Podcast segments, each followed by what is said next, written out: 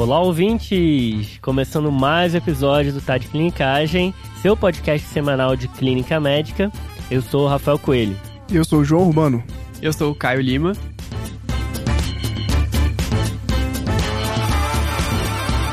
E aí, Caio? Tá de volta aí com a gente. Obrigado por ter aceitado o convite. Joca, seu conhecido aqui também um de... reforço neurológico de peso Exatamente. aqui. Caio participou com a gente da série de vídeos que foi muito legal de trombólise no AVC. Foi ótimo. Tá de volta aqui para ajudar a gente nesse episódio. Tô até nervoso aqui que eu sou eu sou o único clínico geriatra aqui e dois neurologistas, né? Nada disso. De Eu modo vou algum. falar da parte não farmacológica. Mas é muito bom te receber aqui, Caio, e se apresenta aí pro pessoal te conhecer melhor. Claro, olha, é um prazer sempre estar aqui, sempre falo com o Rafa, com o Joca. É, os caras são demais, são feras, super atualizados e é um prazer estar aqui com vocês. Meu nome é Caio, sou neurologista, sou da Escola Paulista de Medicina e faço parte do Escola de Neuro, né? Então, junto com mais outros três colegas, sou eu, a Bruna, a Natália e o Felipe. Cada um tem um pouquinho da sua subespecialidade. É bom que vocês saindo um pouquinho também do Tá de Clinicagem, quiserem conhecer um pouquinho mais desse mundo da neurologia, quiserem conhecer a gente por lá, a gente fala de neurovascular, neurooncologia, distúrbio do movimento, eu que estudo a cognição, os meninos são feras. Legal, Caio. É, a gente sempre estimula né, os nossos ouvintes, né? A gente gosta muito de educação online e a gente acha que é muito democrático, chega a todo mundo e da maneira mais conveniente para cada um, né? Vocês estão nas redes sociais, né, Caio? Conta aí onde é que vocês estão. A nossa principal fonte, a nossa rede principal é o Instagram, É arroba arroba Escola de Neuro. Boa, então segue lá, pessoal, arroba Escola de Neuro. E como o Caio falou, os neurologistas têm as subespecialidades, né? Então, assim, vai se aprofundar bastante aí. Quem curte neurologia, acho que desde o estudante até quem tá fazendo neuro quem já se formou, né, Caio? Definitivamente. Vai ser um prazer receber vocês lá. Valeu, legal.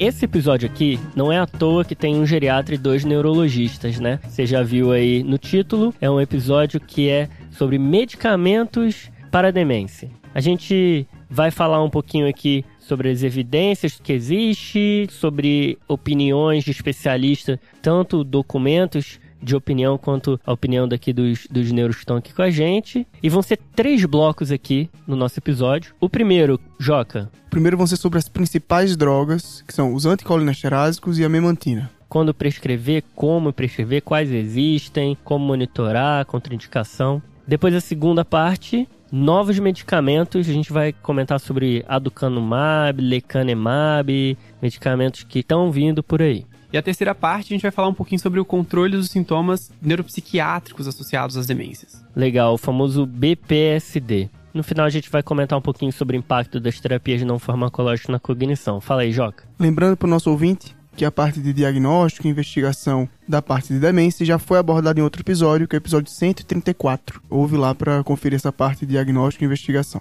Foi um caso clínico que a Marcela apresentou pra mim e pro Zé Marcos, né? Um abraço aí pro Zé Marcos também, tá sempre dando uma moral pra gente aqui.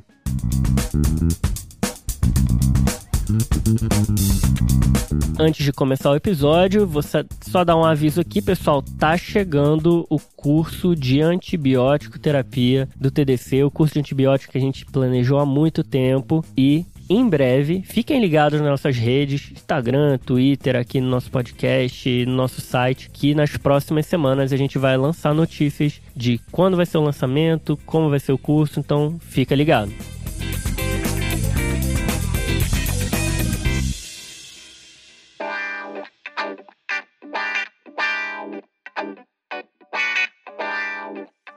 Então, começando o episódio, vamos para nossa primeira parte, que vai falar das principais classes de medicamentos que são aprovados por tratamento das demências hoje, que são os anticolinesterásicos e a memantina. Os anticolinesterásicos, como o nome já diz, eles agem inibindo a acetilcolinesterase, aumentando o aporte de acetilcolina, que é um neurotransmissor importante na parte da cognição, principalmente porque ele tem um déficit colinérgico no início do processo patológico das principais demências. Né? Aqui, as evidências não são tão fortes, vocês vão ver que as evidências são, são frágeis, os ganhos não são tão exuberantes. E dentre as demências, as principais que, tem, que são mais estudadas são principalmente a doença de Alzheimer e a demência por corpúsculos de Levy. Aí é onde existe o benefício que pode até se argumentar que é discreto, mas é ali que parece que funciona. Né? Exatamente, Rafa.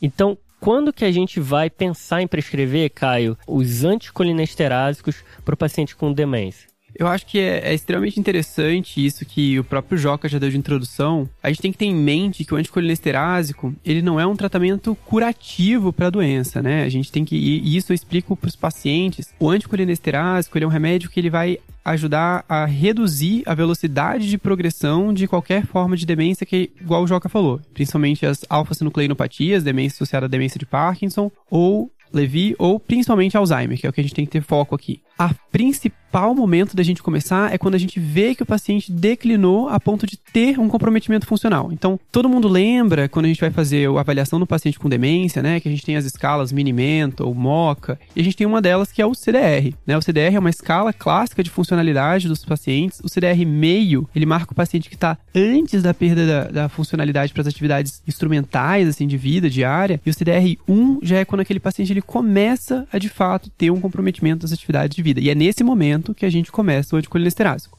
É a famosa demência no estágio inicial, leve. Exatamente. O anticolinesterásico ele vai entrar principalmente quando a gente está falando de uma demência leve e uma demência moderada, CDR1 e o CDR2. Esse é o momento de começar. Maravilha. Então, os anticolinesterásicos centrais vão aumentar a quantidade barra ação da acetilcolina ali no cérebro, falando de uma maneira grosseira, né? Exato o remédio e nenhum dos remédios que a gente tem hoje são remédios curativos. Qual é a base neuropatológica da doença de Alzheimer. Eu sei que vocês já falaram disso em outros episódios, mas só pra gente relembrar. A gente tem a proteína beta-amiloide que se deposita no, na parte externa dos neurônios e a proteína tal que se deposita na parte interna dos neurônios. Essas proteínas, elas degeneram o neurônio. O que, que o anticolinesterásico faz? ele aumenta a biodisponibilidade de acetilcolina na fenda sináptica. Ou seja, de tudo que eu falei, ele não mexe na fisiopatologia da doença. Então, o neurônio ele vai continuar sendo degenerado, mas aqueles neurônios remanescentes, a gente faz com que eles tenham maior biodisponibilidade de acetilcolina. A gente tenta botar uma gasolina aditivada ali pro neurônio que não tá legal, né? É exatamente isso. A gente não falou ainda de, em episódio disso, viu, Kai? Legal que você comentou isso. Finalmente a gente tá falando de Alzheimer aqui no, no TDC. O episódio da demência a gente não comentou muito de fisiopatologia, porque a gente não falou tanto de tratamento, mas a gente já tinha falado isso no guia TDC, que é o nosso serviço de revisão e atualização, lá no nosso site tadeclinicagem.com.br, para quem tem interesse em conhecer, foi em dezembro do ano passado num tópico de tratamento farmacológico de Alzheimer. Então a gente entende então que os anticolinesteráicos centrais melhoram sintomas, devem ser iniciados na demência leve a moderada, principalmente para Alzheimer e doença demência relacionada a Parkinson ou corpúsculos de Levi. Corpúsculos de Levi, que eu nunca sei se é Lewy ou se é Levi. Você vai tirar essa Isso dúvida? É... Eu tiro. Ó, por incrível que pareça, a Levi, na verdade, ele era alemão, mas ele se renaturalizou americano por conta do quadro de, da perseguição aos judeus de toda essa época da Segunda Guerra Mundial. Então, por incrível que pareça, ele nasceu Levi, mas ele, ele decidiu ser comunicado por Liui. Ah, então ele prefere Liui. Sim. Então, seu Liui aí, a gente vai falar então, muda esse, esse nome, essa doença, cada um fala uma coisa, né? Doença de Liui, doença de corpúsculos de Liui, Levi, mas é aquela demência que parecida com Parkinson. Né, é tem parkinsonismo. E a gente falou sobre isso no nosso episódio que o Joca já comentou. E aí, como a gente pode prescrever esses anticolinesterásicos e quais existem, quais apresentações, tem algum que é melhor do que outro? E aí, pessoal? Então, vamos lá. Das principais opções, das únicas opções que a gente tem de anticolinesterásicos centrais vão ser a donepezila, a galantamina e a rivastigmina. Esses três medicamentos foram os mais estudados, entre eles a donepezila que é mais presente nos estudos desde o início como a gente falou, os estudos com essa classe de medicamentos, elas têm um follow-up considerável para ver os principais desfechos que aqui foram, principalmente comparação de escalas padronizadas cognitivas. E dentre elas, a principal foi o minimento. Faz o remédio, vê hoje como é que tá a parte cognitiva, reavalia lá na frente, reavalia de novo e vê se melhorou ou não. Exatamente, Rafa. E aqui a gente tem, por exemplo, alguns dos, dos, grandes estudos, das grandes coortes. A gente pode pegar uma revisão interessante que saiu no Neurology em 2021 sobre esses efeitos a longo prazo dessa classe de medicamentos. E nelas, ela cita uma coorte sueca. Fala então aí da coorte sueca pra gente, Joca. Foi uma coorte que viu 39 mil pacientes e avaliou os pacientes que tiveram o uso de anticolinesterásico por pelo menos 3 meses. Ou seja, é uma avaliação que não é uma avaliação imediata. Eles excluíram pacientes que tinham demência grave desde o início, eles definiram isso como minimento menor que 10, e mostraram que o benefício individual dos anticolinesterásicos centrais foi realmente discreto, com relevância estatística, mas uma relevância estatística pequena, e que isso foi uma diferença de 0,18 do minimento no segmento desse estudo. É, 0,18 do minimento é, é um negócio realmente que é, é uma margem de erro ali quase, né? Exatamente. E a galantamina também foi a única que teve uma proteção para desenvolvimento de demência grave dentre os três anticolinesterásicos. E é importante ressaltar que todos eles, né, de, de alguma maneira, também tiveram relevância estatística para a redução da mortalidade. Isso, pronto. E outro estudo só que eu gostaria de comentar foi um grande estudo pivotal também, que foi o British Alzheimer's Disease de 2000, que foi que viu principalmente donepezila. E esse ele teve um segmento fixo de dois anos, que viu uma diferença no minimento de 0,8, favorecendo os pacientes que utilizaram donepezila em relação ao placebo. Boa. É, tem meta-análise que mostra que o número necessário para tratar para resposta cognitiva foi de 10 só que o que se discute é o que, foi essa resposta cognitiva, né? Mínima, que é considerada. Às vezes é uma, algo muito discreto, difícil de se notar na, na prática. E o número necessário para causar dano é de 12, ah, de acordo com essa meta-análise. Então isso significa que esse causar dano ali são os efeitos colaterais que a gente vai comentar daqui a pouquinho. Ah, então vocês comentaram da donepezila, galantamina e rivastigmina. Todos os três têm comprimido, né? Sim. Na verdade, os três têm comprimido e a rivastigmina a gente tem o benefício de ter outras formulações. A rivastigmina a gente tem ela em solução gotas e a gente também tem a rivastigmina em adesivo, que é o PET. Beleza, então mais para aquele paciente que ele não tenha a via oral, ou então mesmo por comodidade, né, de não ter que ficar tomando o, o remédio. Lembrando que a gente está falando aqui que o benefício é mais na leve a moderada, então aquele paciente que já não tem via oral por causa de disfagia, por conta de progressão da demência, esse paciente já está com uma demência provavelmente a mais grave, e aí vale até rever a indicação. Rafa, vamos fazer então aqui um bate-bola sobre os benefícios e as limitações de cada uma dessas medicações. Bora, joga, então vamos lá. Donepezila. Então aqui a principal vantagem da donepezila vai ser que vai ser um medicamento que você vai atingir a dose terapêutica rapidamente e é um medicamento que dá para ser tomado uma vez ao dia, ou seja, facilita muito a adesão medicamentosa. Então começa 5mg, um mês depois rever 10mg, se o paciente tolerar bem e não tiver tido complicações. Exatamente. Beleza, é, pro geriatra esse agrada demais, porque remédio bom é o remédio que o paciente toma. Exatamente. Se for duas vezes ao dia já é pior do que uma. Parte desse princípio. Beleza, vamos pro segundo então. Galantamina. Então, aqui a galantamina, apesar de não ser uma decisão realmente escrita em pedra, mas ela tende a ser preferida nos casos de demência vascular por ter sido mais estudada nesses contextos. Lembrando que no Brasil a gente tem uma prevalência muito grande de demência vascular e também de demência mista, tendo uma copatologia tanto de demência vascular como de doença de Alzheimer, né? Então ela pode ser uma opção para pacientes que não toleraram a donepezila, como uma, uma segunda tentativa, ou pacientes que também têm um acometimento vascular. Uma desvantagem da galantamina vai ser que ela demora um pouco mais de tempo até chegar à dose terapêutica máxima. Cuidado na hora de estudar sobre galantamina, que fora do país tem a galantamina que é de 12 em 12 horas, né, Caio? Exatamente. E aqui como que é? Aqui a nossa galantamina que a gente tem disponível inclusive no SUS, tá? Todos esses remédios é importante ressaltar, todos eles estão disponíveis no SUS. Boa, boa observação. É, a galantamina que a gente tem aqui no Brasil, disponível no SUS, ela é de liberação prolongada. Então se toma uma única vez ao dia, bem como a donepezila que o Joca falou. Beleza. E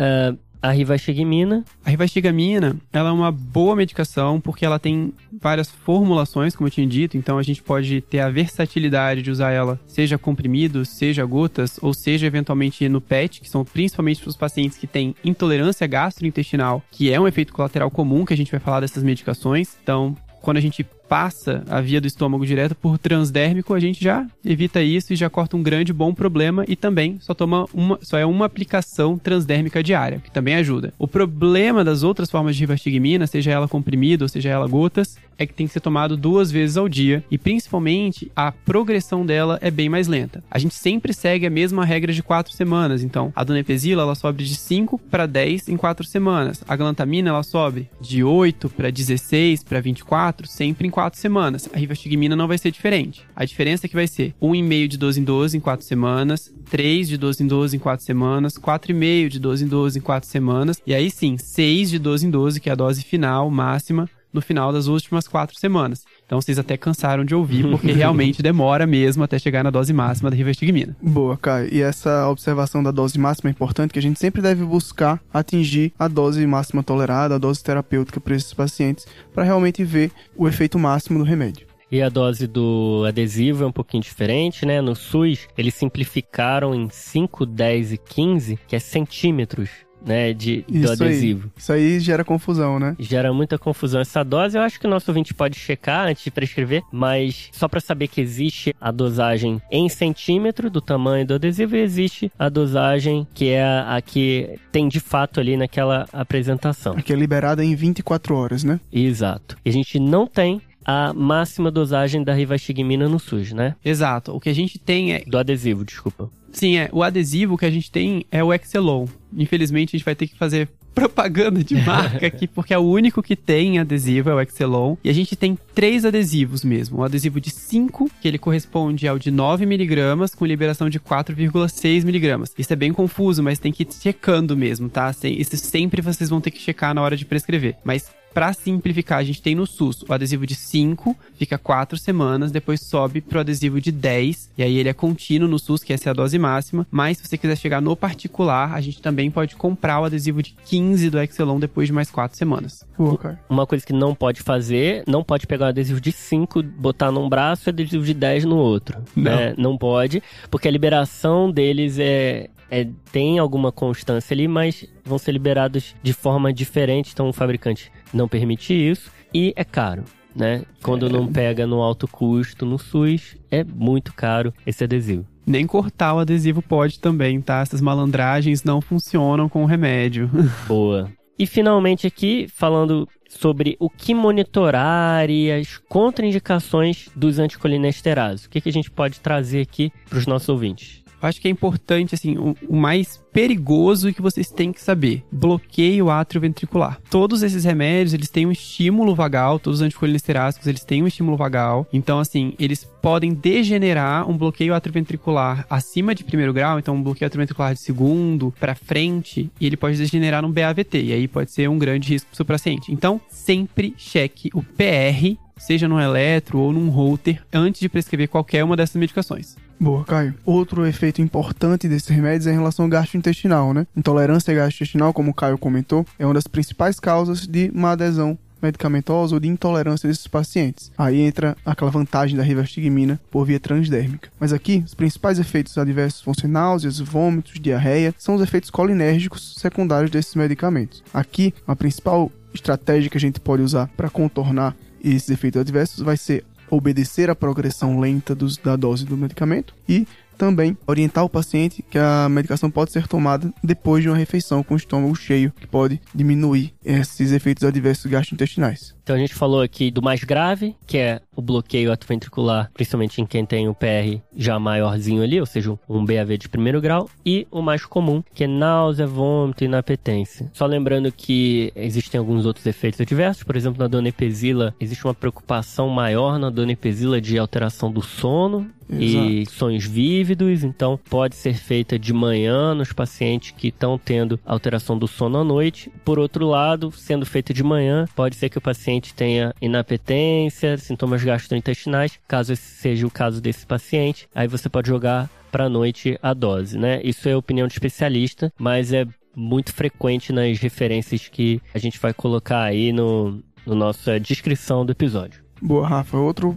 ponto a ser comentado só, pelos efeitos colinérgicos também, deve ter atenção em prescrever essa classe de medicamentos para pacientes com comorbidade respiratória, principalmente DPOC e asma prévios. Boa. E a outra classe de medicamentos aprovados aí para tratamento da demência está a memantina, que faz parte dos antagonistas do receptor NMDA. Calma aí. Essa sopa de letrinhas quer dizer que é um receptor que é um dos principais receptores do glutamato. É, é o receptor favorito do neurologista. Exato. Qualquer coisa que aconteça, o paciente está com epilepsia, qualquer coisa, vão falar é desse receptor. Exatamente, é um receptor glutamatérgico, né? Está relacionado principalmente à neurotoxicidade e essa, esse antagonismo do NMDA é um dos mecanismos propostos para a eficácia desse medicamento para tratamento de demência. Aqui, ele vai ser indicado principalmente para demências moderadas a graves, ou seja, ele não vai ser uma opção inicial como foram os anticolinesterásicos centrais que a gente acabou de comentar. E aí, Caio, como é que a gente vai prescrever esse medicamento para o nosso paciente? É muito interessante isso que você falou, assim, em relação ao receptor do anti-NMDA. Ele é um antagonista parcial, né, do anti-NMDA, que é o N-metil, D-aspartato. Ele funciona principalmente nessa via frontoparietal, numa via mais posterior do, do, da doença, né? A gente fala que esses neurônios da região frontoparietal, eles causam um ruído de fundo e causam mais confusão mental ao paciente, principalmente da fase moderada à fase grave, né? Então a gente sabe que a curva de comprometimento ou de comportamento alterado nos pacientes com DA, ela é como se fosse um V invertido, né? Ela tende a ser, vai piorando na fase inicial, chega a atingir um ápice na fase moderada e depois ela vai melhorando, assim, porque vai degenerando todos os neurônios e não tem neurônio mais para agitar, né, o paciente. Então ele vai ele vai melhorando assim ao final da, da fase avançada da doença. Então, a gente sabe que esse ruído de fundo do glutamatérgico, ele acontece muito na fase moderada e é por isso... Essa é a hora. Essa é a hora de colocar a memantina, é na fase moderada. Uma dica prática, assim, pra vida. Como detectar que um paciente com Alzheimer está na fase moderada? Isso é uma dica que a gente usa muito no ambulatório. A fase leve, a gente faz na fase inicial, CDR1, é aquele paciente que começou a se atrapalhar com finanças, se atrapalhar com os medicamentos, se atrapalhar com as compras. Mas a fase moderada já é uma fase que o paciente está mais avançado, ele está mais debilitado, ele está quase que mais restrito ao ambiente domiciliar e principalmente quando a família começa a notar que o paciente já não consegue mais ter a organização própria para montar o próprio prato. Isso é uma dica muito clássica, assim. Fala assim, olha, a gente não tá deixando mais ele montar o próprio prato da comida, a gente tá precisando ajudar ele. Isso daí é o, é o ponto da memantina, tá? Isso daí ajuda muito vocês a lembrarem. Boa dica, boa dica. Porque parece fácil, a gente fala assim, escala AIVD, é, atividades instrumentais de vida diária, ABVD, que o pessoal chama de um de Katz, outro de Lauto. Quando você lê, parece fácil, né? Sim. Na hora que você vai conversar com uma família de funcionalidade, não é um negócio tão fácil, não. Então essa dica aí foi muito boa, muito prática, Caio. E como que a gente prescreve a memantina? A gente também, como tudo na neurogeriatria, é start slow, go slow, né? A gente faz sempre devagarzinho. But go, But go. exato.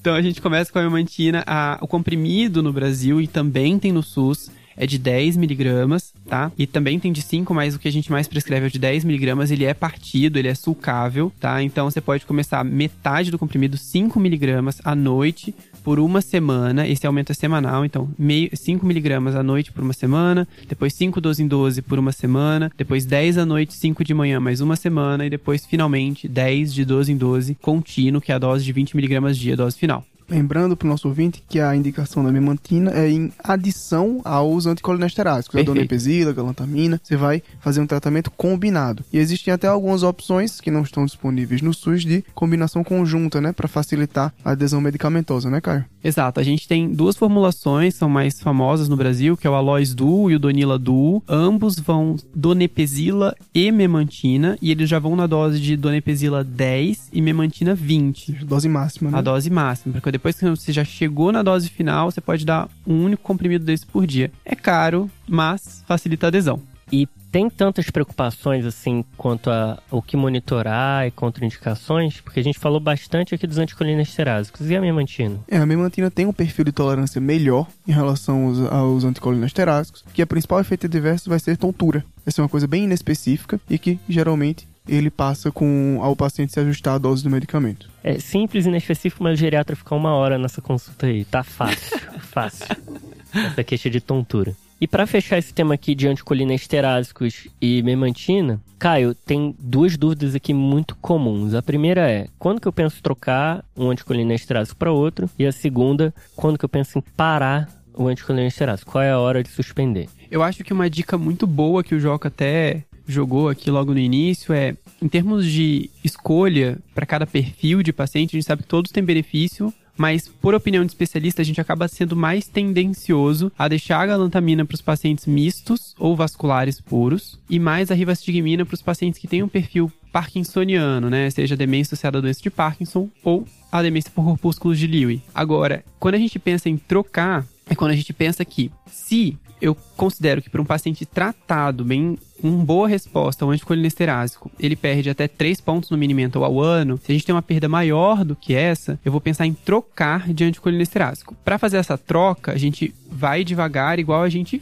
começou devagar. Então, por exemplo, para donepezila, ah, eu tô lá prescrevendo donepezila, 10mg, mas meu paciente ele continua declinando mais rápido do que eu esperava. Eu acho que está sendo ineficaz. Eu posso tentar trocar por outro anticolinesterásico se ele já não tiver avançado para uma fase moderada. Se ele ainda tiver numa fase leve, por exemplo, eu posso trocar. Se ele já estiver avançado, eu posso tentar associar uma memantina. Agora, se ele estiver na fase leve ainda, eu posso tentar trocar. Como que eu faço essa troca? Eu deixo ele com 5mg por um mês, depois eu tiro tá? Eu faço o que a gente chama de washout, a gente deixa ele 24 horas sem nenhum anticolinesterásico e a gente reinicia. Então, por exemplo, se eu tenho um paciente que está em vigência de donepezila, 10mg na dose máxima, mas ele segue declinando mais rápido do que eu imaginava. Então, o que eu posso fazer é, ele numa fase inicial ainda da doença de Alzheimer, no CDR1, eu posso tentar trocar por outro anticolinesterásico. E aí, para isso, eu vou fazer o quê? Deixo a donepezila, reduzo para 5mg por um mês, depois eu suspendo a donepezila, fico sem nenhum, anticol sem nenhum anticolinesterásico por 24 horas e eu reinicio um novo anticolinesterásico, que pode ser a rivastigmina ou a galantamina nesse caso. Top, maravilha. Outro motivo comum de necessidade de troca é por tolerância, né, por efeitos adversos que pode não ter um efeito de classe. Realmente ele pode tolerar melhor um do que outro e também tem as opções de vias, principalmente a via transdérmica da rivastigmina. Perfeito, Joca. E quando é que a gente decide por parar o tratamento, Caio? Eu tenho um paciente que já está com dose máxima, ele está tratando há alguns anos. Quando é que eu posso ter essa decisão de tirar esse medicamento do paciente? A gente fala que os pacientes que já. Lembra que vai voltar aquela mesma explicação que eu disse no início. A ideia do anticolinesterásico é fortalecer os neurônios remanescentes. No momento em que eu já não tenho mais neurônios remanescentes, principalmente naquela região hipocampal, que é a área mais rica em acetilcolina, que é a, quando o paciente já está na fase terminal, na fase mais avançada da demência, não tem por que eu insistir em resgate cognitivo com essa medicação. Então, os pacientes CDR3, teoricamente, eles já não têm mais tanto benefício do anticolinesterásico. O que a gente faz é, o paciente está em CDR3, ele está totalmente dependente para as AIVDs, totalmente dependente para as ABVDs, já está em uso de fralda, precisa de ajuda para tomar banho, precisa de ajuda para comer. Esse paciente eu vou pensar em tirar o anticolinesterásico dele. A gente também tira devagar, como a gente começou devagar, né? Se ao longo da retirada a família notar que houve alteração comportamental, que pode ser um benefício indireto dos anticolinesteráticos, aí sim a gente pode tentar manter a medicação a despeito dele já não ter mais tanto benefício cognitivo em si.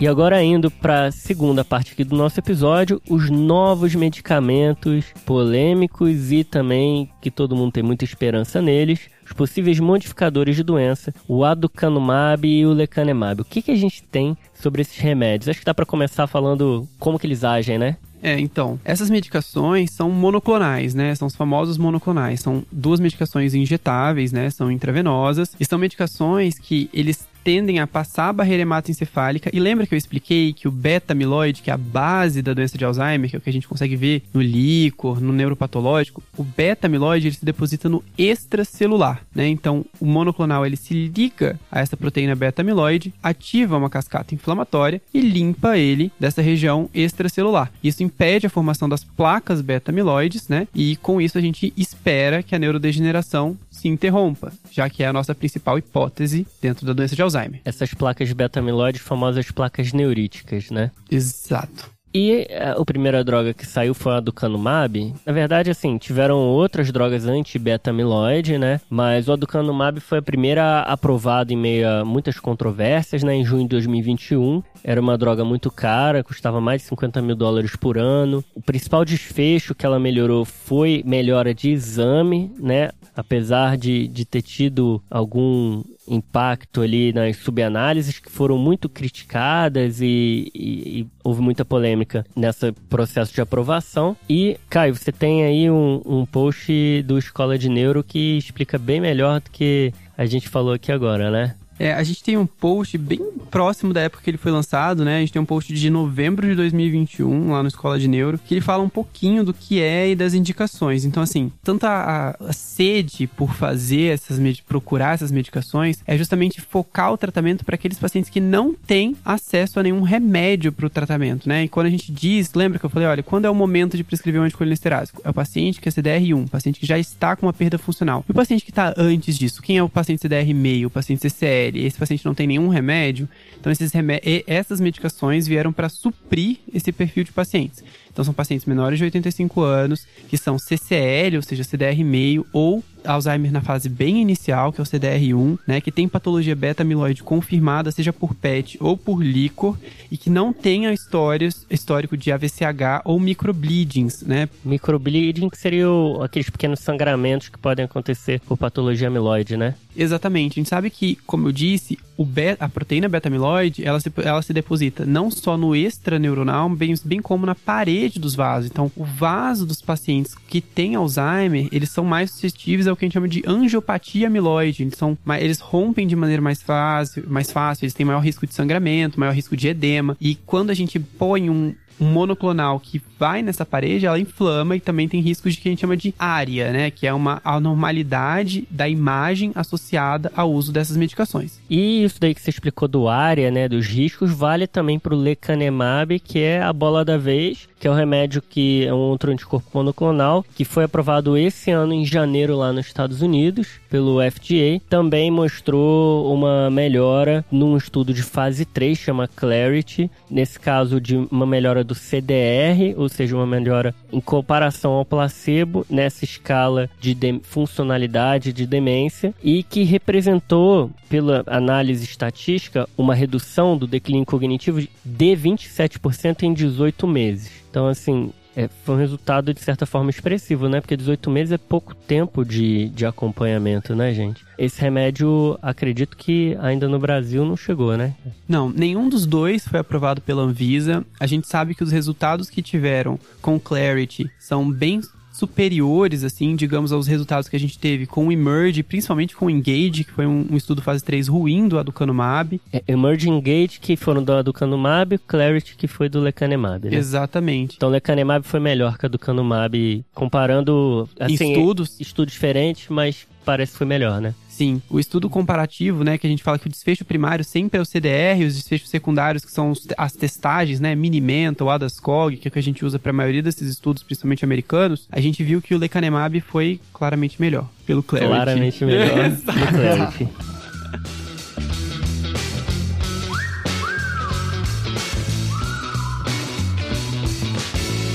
Boa, então a gente fechou coisas aqui que funcionam ou que parecem funcionar na, na demência. Mas o que não fazer, Joca, nos pacientes que têm quadros demenciais? Então, Rafa, aqui a gente tem algumas orientações e situações específicas. Quando a gente volta lá para a classe dos anticolinesterásicos, a gente tem um tipo de demência específico que não tem benefício mostrado com essa classe. E qual que é? É a demência frontotemporal. DFT. DFT. Não fazer anticolinesterase porque não funciona. Exatamente. Outra demência específica também, dessa vez a demência por corpúsculos de Levy, a gente deve ter um cuidado especial porque até faz parte do quadro clínico da doença eles terem uma hipersensibilidade aos neurolépticos, aos antipsicóticos, ou seja, eles ficam muito parkinsonianos, muito mais fácil do que outros pacientes, justamente por ter essa patologia de alfa-sinucleína envolvida. Então, cuidado com antipsicótico no paciente que tem parkinsonismo. Exatamente. E o que não fazer para nenhum tipo de demência? Então, tem muitas outras coisas que se especulam, mas que não tem evidência comprovada, por isso nós não devemos fazer. Entre elas, é, vitamina E, é, reposição hormonal, outros tratamentos que podem ser sugeridos como benefício, estatina, mas que não tem nenhum benefício comprovado para nenhum tipo de demência. Só lembrando algo que já foi comentado aqui, que a demência mista, né, a demência vascular é muito comum aqui no Brasil, então tratar remédios para tratar os fatores de risco cardiovasculares são muito bem-vindos nesses pacientes, né? Exatamente, então, com indicação de prevenção secundária ou de controle de comorbidades. Controle de comorbidades, exato, não especificamente para demência como benefício cognitivo. Exatamente. Beleza, Rafa, agora um, um ponto importantíssimo no cuidado desses pacientes com demência vai ser o cuidado dos sintomas associados à demência, principalmente sintomas neuropsiquiátricos. Aqui a gente vai usar uma sigla para englobar todos esses sintomas que a gente chama de BPSD, né? Que são sintomas psiquiátricos e comportamentais associados à demência. Isso aí, Joca. É, exemplos, assim, né? Agitação, ansiedade, depressão, apatia, perambulação, desinibição são alguns exemplos que podem acontecer e que se justificam pelo quadro de demência na ausência de um quadro agudo, de uma causa orgânica Não tô falando aqui de delírio, tá? Que é o principal diagnóstico diferencial em algumas situações. O que a gente tem sobre é, BPSD é o seguinte: eles são sintomas muito particulares de, de cada paciente, né? Então, assim, são interações muito complexas, tanto internas do, do paciente quanto externas. Então, a abordagem, ela tem que ser uma abordagem que seja individualizada. E para individualizar, existem algumas abordagens estruturadas. Talvez a mais famosa é a abordagem que se chama DICE, mas Boa. existem algumas outras. Ô Rafa, me conta um pouquinho, o que é essa DICE? DICE é uma abordagem criada nos Estados Unidos, né? E que ela leva em consideração quatro etapas. A primeira etapa é a etapa que você descreve bem o que está acontecendo, D de describe, e caracteriza o comportamento, entende que tipo de comportamento que é, e já ali de cara analisa se tem algum risco ao paciente e ao, ao cuidador, e já vê se já entra de cara com medicação ou não. E o que, que é o I, então? O I é de investigar. Aqui é investigar as causas que estão levando aquele comportamento. E como eu falei, é muito complexo e individual, mas é muito didática assim, essa abordagem divide em três pilares, que é o ambiente, o cuidador e o paciente. Então, dando alguns exemplos, né? Fatores ambientais. Às vezes o paciente está numa casa que é muito barulhenta, que passa muito ônibus, que tem muita pessoa, aglomeração. Isso é uma super estimulação. Ou às vezes está num local que ele fica sozinho o dia inteiro, não tem estímulo nenhum. Ou então é, um, é uma casa que, é, de alguma maneira, dá muita insegurança para esse paciente e talvez ele responda com um desses sintomas de BPSD, porque ele não consegue ter a capacidade cognitiva de é, se expressar bem diante daqueles estímulos que ele está recebendo. Os fatores relacionados ao cuidador têm a ver com o estresse do cuidador, treinamento do cuidador. Então é muito comum a gente ver aquela situação que o paciente agita e fica, fica choroso com um cuidador e com o outro ele fica ótimo. Uhum. Isso é uma coisa muito importante, né, Rafa? A gente tem que estar atento nisso na consulta, principalmente para o melhor cuidado do paciente também para evitar situações de violência, situações de mau cuidado ao nosso paciente. Exato, tem que ficar atento, mas é, às vezes nem é culpa do cuidador também, né, Joca? Cada situação é, tem que ser avaliada é, no contexto ali biográfico do paciente. Às vezes ah. é um filho que o paciente tem um cuidar, um carinho grande, às vezes é um cuidador novo que apareceu ali no meio do caminho depois do quadro demencial. Enfim, são muitos fatores ali, mas lembrar que às vezes o cuidador pode causar o sintoma no paciente. Tá? Então ele tem que ser bem treinado e saber descrever o que está acontecendo, agir para tentar mitigar aquele sintoma e também tem que ser tratado para não se estressar, né, e tratar os próprios sintomas do cuidador. E o terceiro ponto, que talvez seja o mais importante, que são os relacionados à própria pessoa. E aqui a gente tem uma coisa muito importante que é, é, são as necessidades não resolvidas. Às vezes o paciente ele tá com dor e não consegue se expressar, às vezes ele quer sair para passear e, e não quer se expressar, às vezes ele quer ir no banheiro e não consegue falar, e ele se expressa ou agitando ou deprimindo com algum desses sintomas que eu comentei tá? Lembrar das necessidades não resolvidas e das doenças clínicas agudas. Efeito de droga, desidratação, infecção, dor, num modelo ali parecido da investigação que a gente faz um pouco no delírio, né? Não, perfeito. Gente, isso é muito importante. Essa coisa da avaliação geriátrica ampla, quase aqui, que o Rafa tá propondo pra gente, pode evitar vocês de colocar um remédio a mais que pode ser simplesmente desnecessário aquele paciente. Porque é muito comum a família chegar e falar assim: ah, meu pai, minha mãe tá agitada, tá agressiva. E aí você vai e fala: não, neuroléptico. Não,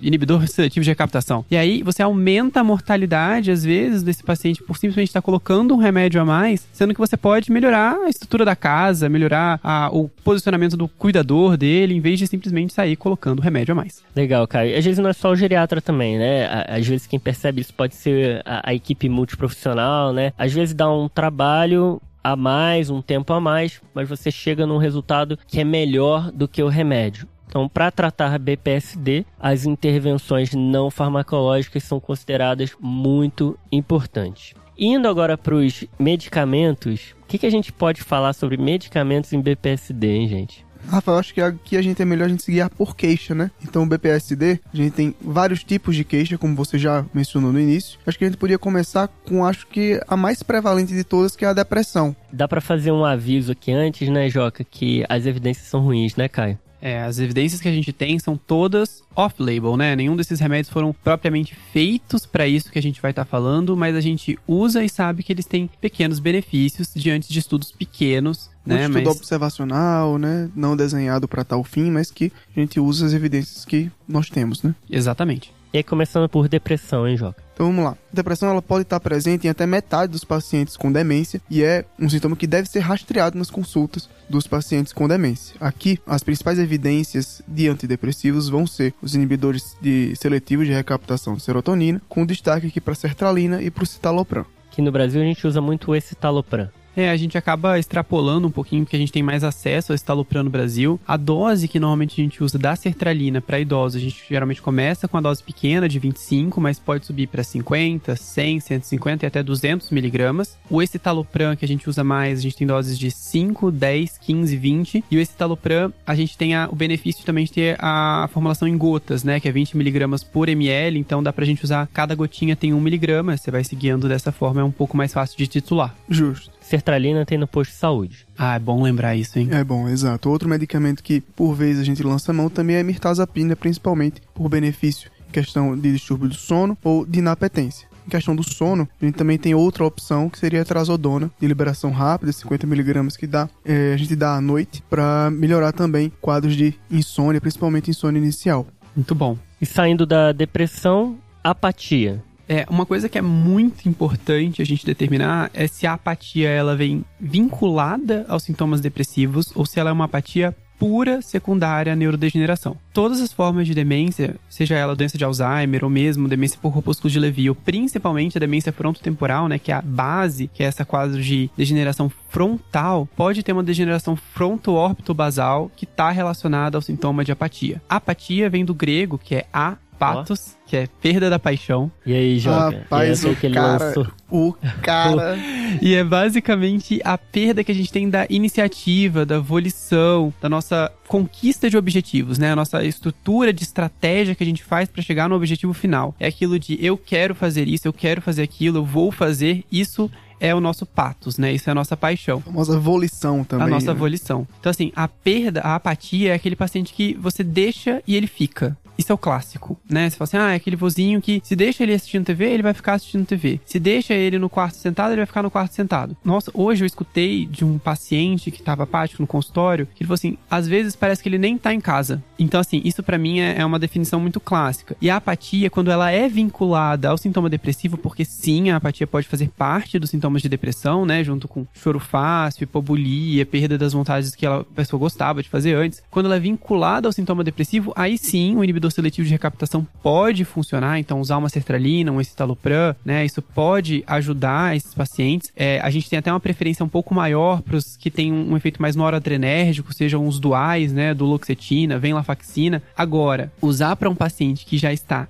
apático e ele é apático pela demência, não tem sintoma depressivo junto. Ele está simplesmente evoluindo com uma neurodegeneração frontal e ele está apático. Você colocar um inibidor seletivo para esse paciente pode piorar a apatia dele, pode tornar ele ainda mais apático. Tem até alguns atores que comentam que a apatia ela não vem junto de sofrimento, né? A, Exato. Essa que você está comentando, que é a clássica do, do paciente que perdeu o neurônio e agora ele está apático porque evoluiu a doença. Bem diferente daquela falta de. A, a, da anedonia, da perda de interesse, Sim. né? Da, da depressão que pode vir junto de sofrimento. Talvez seja um ponto importante definir se o paciente tem sofrimento associado ou não. Até pensando na indicação do tratamento, né? Porque a apatia, ela nesses casos de apatia por evolução da doença, né, que não está não tá associado a sintoma depressivo, quem sofre é a família. E pode acontecer de você tentar tratar até para ajudar a família, mas o paciente às vezes não está em sofrimento com aquele sintoma. Né? É, então, é, isso é algo até ser conversado com a família para ver se vale a pena tentar alguma coisa ou não. Uma coisa que é indireta, que a gente vê muito em paciente geriátrico, né, com sintomas deprimidos, não é aquele clássico paciente que tá chorando pelos cantos, é simplesmente às vezes a perda da, do apetite, eventualmente uma insônia, esses pacientes que eles ficam mais quietos ou eventualmente mais apáticos, e tem algum grau de sofrimento associado a isso, né, aquele paciente que tem uma, uma sensação de menos-valia, que fala que é um peso para a família, isso normalmente marca um sintoma depressivo e aí sim lembrar do benefício dos inibidores seletivos ou realmente dos duais. E a depressão que pode vir antes do quadro demencial ou pode vir como sintoma do quadro demencial e em alguns tipos de demência até existe um motivo fisiopatológico para isso acontecer, né? Tipo, paciente com demência vascular, ele pode ter bastante sintoma depressivo. Caso seja, Caio, aquele paciente que a gente decidiu tratar, mas é aquela apatia por evolução da doença, não tem sofrimento envolvido, então não valeria a pena fazer porque não funcionaria fazer sertralina ou algum antidepressivo. Tem alguma coisa que daria pra gente tentar dar aquele up?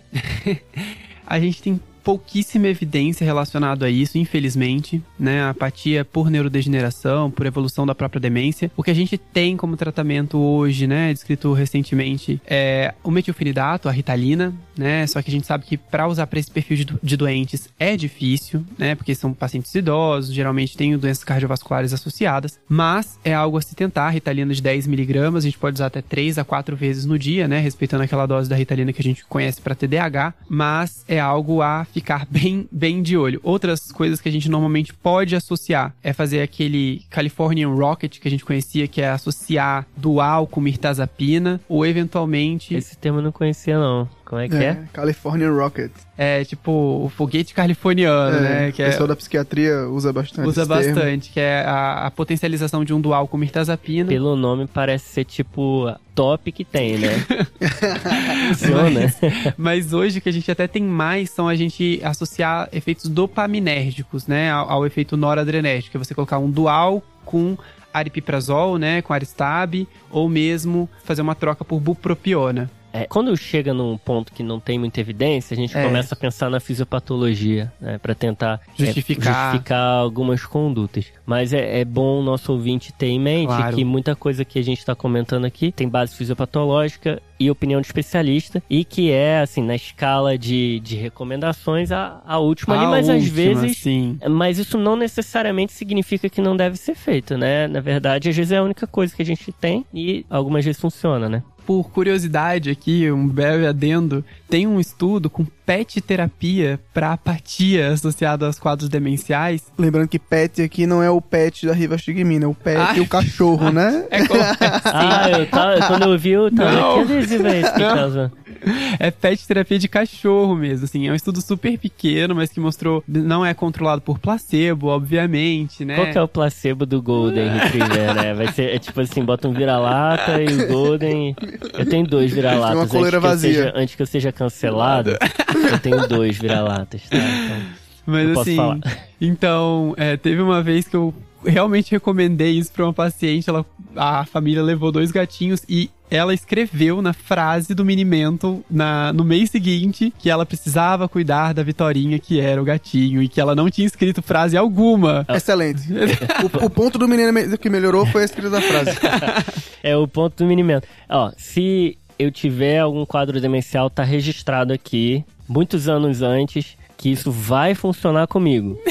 É isso. Vai funcionar comigo. E é, indo para outros sintomas aqui, desinibição sexual, só é, lembrar de medicamentos que tiram libido, por exemplo, a paroxetina. Perambulação é um sintoma de BPSD muito difícil, né, de ser tratado. Normalmente aquele paciente que tem uma capacidade física boa e que a parte cognitiva está muito ruim. Esses pacientes pro cuidador dão, dão muito trabalho, assim, falando, sendo bem empático, né, para entender o lado do cuidador, que assim, esses pacientes eles levantam, eles andam sozinhos, eles saem de casa, então é, essa perambulação é, não tem muito remédio para fazer, né, cara? Infelizmente não. A gente já tentou estudar esses pacientes para ver se era deficiência de ferro, se tinha alguma ligação com síndrome de pernas inquietas. Já tentamos pregabalina, pramipexol. Já foi tentado de um pouco de tudo para esses pacientes, mas a tendência que, que mais a gente viu nos estudos é colocar neuroléptico, colocar benzodiazepínico, colocar agente GABAérgico, que na verdade é para tentar sedar o paciente para ele parar de andar, na verdade só fez ele continuar a andar, mas cair. Então, não vale a pena. Boa, cara, muito bom esse comentário, né? A gente às vezes tenta e tem que tomar sempre cuidado com a iatrogenia, né? Sim, das nossas ações. Rafael, outro sintoma muito importante é a agressividade e agitação, né, que está muito envolvido nesses pacientes com demência. E aqui a primeira escolha vai ser pelos antipsicóticos, principalmente os antipsicóticos atípicos, né? Esperidona, quetiapina, aripiprazol, que tem menos efeitos dopaminérgicos. E baseado em alguns estudos e muita opinião, o Instituto chama IPA, a Associação de Psicogeriatria Internacional. É, o Caio me ajudou aqui.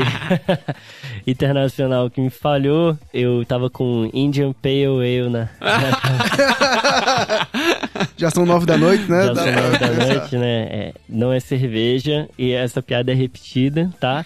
Para quem for ouvir a edição 42 do Guia TDC, a gente, eu falei um pouquinho sobre esse documento que saiu agora em março de 2023, mas só para dar uma visão geral, é um algoritmo que eles sugerem intervenções não farmacológicas, suspensão de medicamentos que podem contribuir para a agitação e otimizar anticolinesteráseos centrais e memantina, naquele contexto que a gente já explicou. Essa é a primeira etapa. Se não responder, quatro cenários. Um é uma agitação relacionada ao sono, mais noturna, ou síndrome do pôr do sol, que é muito comum, que o pessoal também chama de sundowning. Aí tentar a trazodona como primeira opção. Cenário 2, agitação leve a moderada com sintomas de humor, tentar o inibidor da recaptação de serotonina, no caso aqui o citalopram, que é a melhor evidência. Cenário 3, agitação moderada a grave, antipsicóticos. Cenário 4, agitação grave, antipsicóticos intramusculares. É essa visão geral aqui do algoritmo. E eles comentam que existem outras opções de tentar controlar, principalmente alterações de sintomas de humor, que seriam anticonvulsivantes que tem ação de estabilização de humor, tipo gabamazepina e gabapentina, mas aí já entra numa segunda, terceira linha de algo que já não tem muita evidência para a primeira linha. Bem lembrado.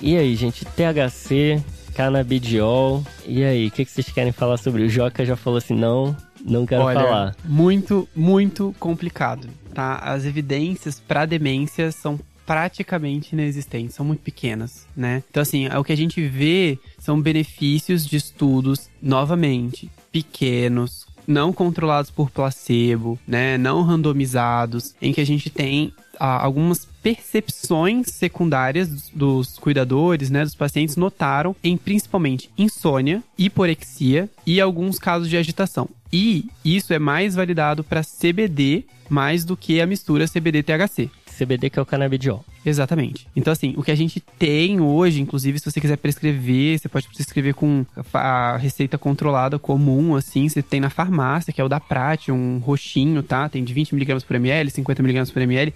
Ele vem em CBD puro. E é bem tá? caro, né? É bem caro.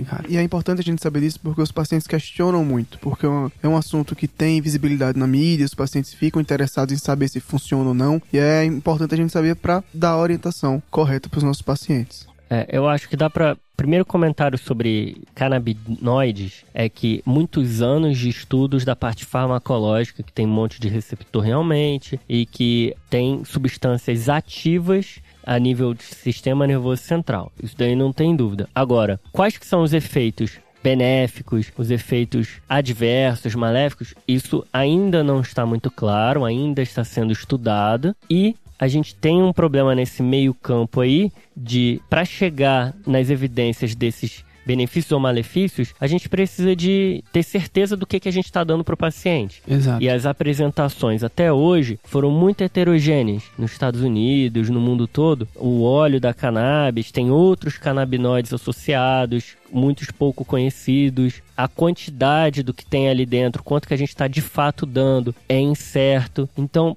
para quem for utilizar, o melhor cenário é situações em que você não está conseguindo tratar aquele sintoma com as opções que foram melhores, melhor estudadas e fazer isso de uma maneira consciente. O paciente tem que entender isso, que faltam estudos e, se possível, utilizar alguma marca que você conheça melhor e Agora, como o Caio comentou, já tem na farmácia da indústria farmacêutica. Liberado pela Anvisa. Liberado né? pela Anvisa, né? Que isso é mais seguro para a gente entender o que está sendo dado para o paciente ou não. Mas a tendência é que nos próximos dois, três anos vão sair muitos estudos aí e a gente vai tirar a dúvida se funciona ou não, se faz mal ou não. Exato. Provavelmente vai, vai ter coisa boa e vai ter coisa ruim, né?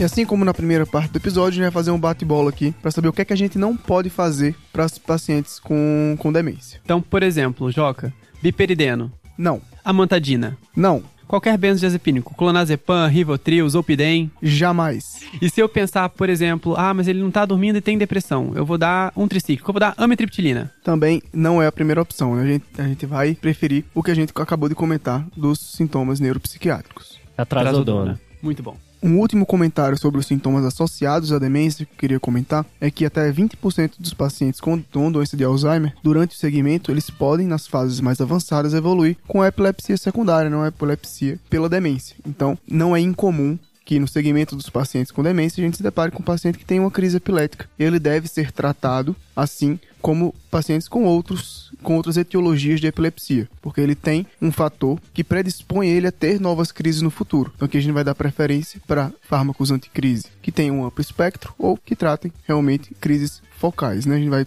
preferir principalmente lamotrigina e levetiracetam pelo perfil de melhor tolerabilidade, né? Menor efeitos, menos efeitos adversos. Só lembrando que a crise epilética, principalmente tônico-clônica, né, traz sofrimento, né, para o paciente, para a família. Então, é um sintoma a ser paliado se a gente pensar do ponto de vista de cuidados paliativos. Então, pessoal, acho que deu pra gente dar uma, uma visão geral aqui do que tem de mais importante do tratamento medicamentoso. A gente comentou um pouquinho sobre a parte não farmacológica. Lembrando que a parte não farmacológica é muito importante. É um manejo que ele é interdisciplinar, então não é só o médico que cuida do paciente com demência, não é só o neurologista, não é só o, o geriatra, então vai precisar muitas vezes de mais de um especialista para cuidar e acho que deu pra gente dar uma visão geral e gostaria que o nosso ouvinte pudesse mandar no Instagram, no e-mail, no nosso site, mandar nos nossos contatos pra gente saber o que, que vocês estão achando é, dos nossos episódios, o que, que vocês acham que poderia melhorar e dar um feedback aí pra gente. Então, muito bom que o Rafa falou essa questão de não farmacológico, né? O tratamento que é associado para esses pacientes. A gente também tem que sempre pontuar com eles, né? Dentre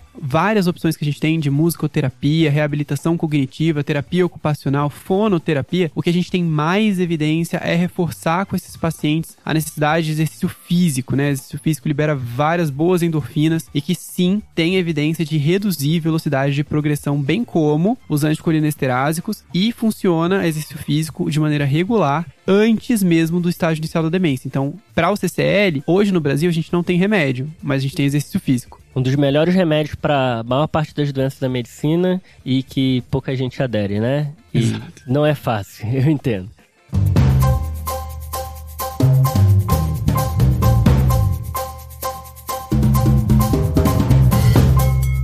Beleza, Rafa. Então vamos pros salves. Bora, Joca. E aí, Caio? Você como convidado especial aqui do episódio de hoje, você quer mandar um salve pra alguém? Quero mandar um salve pro arroba Escola de Neuro, meus Boa. colegas que estão aí trabalhando hoje também, fazendo vários, vários posts. Então, um Boa. salve especial pra Bruna, Natália, o Felipe e eu mesmo. Pessoal, muito bom. Conheço todo mundo lá da residência. Abraço, galera. Abraço, pessoal.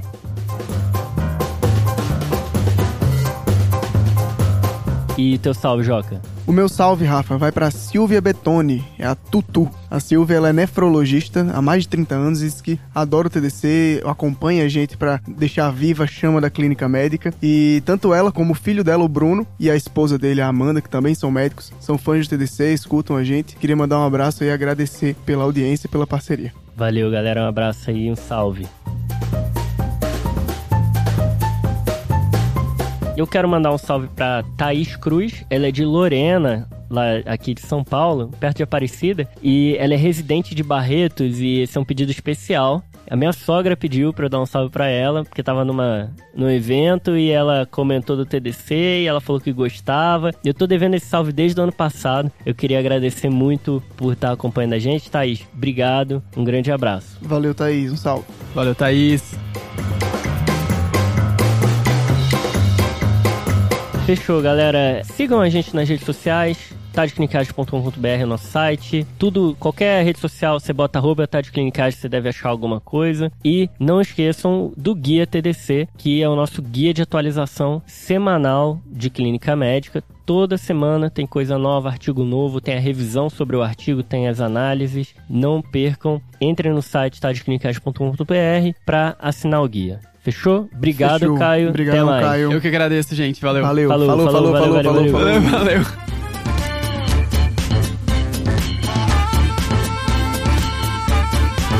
Esse podcast tem como objetivo educação médica. Não utilize como recomendação. Para isso, procure o seu médico.